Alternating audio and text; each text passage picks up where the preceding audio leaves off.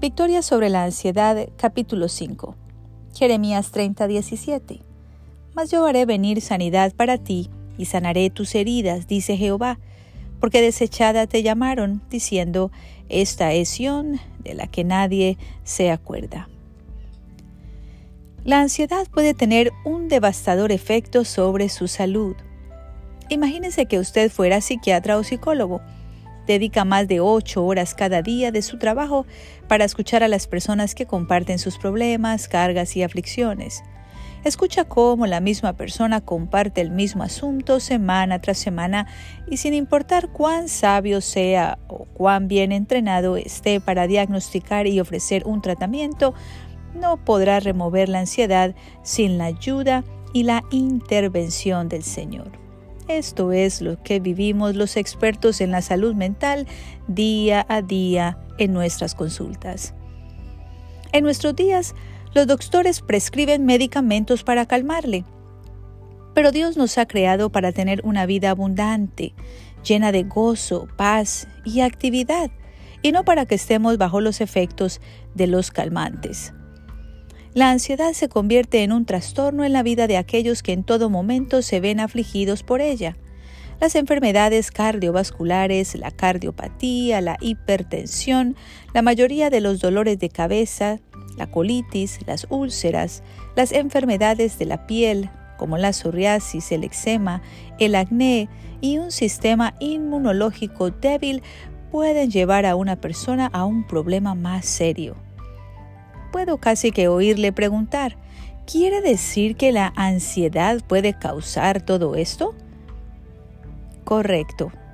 La ansiedad puede causar todo esto y aún más. Se han publicado muchos libros escritos por consejeros cristianos en donde se describen las enfermedades físicas que algunos enfrentan. Muchos de esos problemas tienen su origen en la ansiedad. Cuando se ven libres de ella, comienzan a liberarse de muchas de sus enfermedades. Esa es la manera en que Dios creó nuestro cuerpo. Lo hizo para que funcionara bien. Si no tenemos los pensamientos correctos, sino que estamos llenos de incertidumbre, temor, pavor y frustración, nuestro cuerpo se verá afectado de una manera negativa.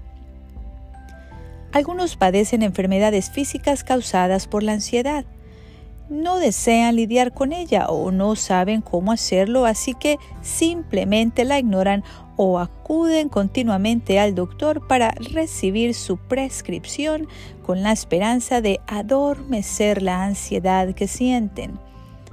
Pero en mi propia vida y trabajo he descubierto que hay un mejor método.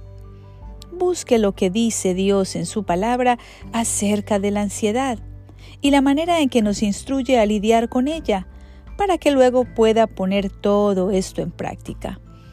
No que ignore los buenos efectos que los medicamentos pueden tener sobre la ansiedad, pero no deseamos solamente lidiar con el síntoma. Deseamos que la ansiedad sea completamente sana. Para algunos esto es mucho más fácil decirlo que hacerlo.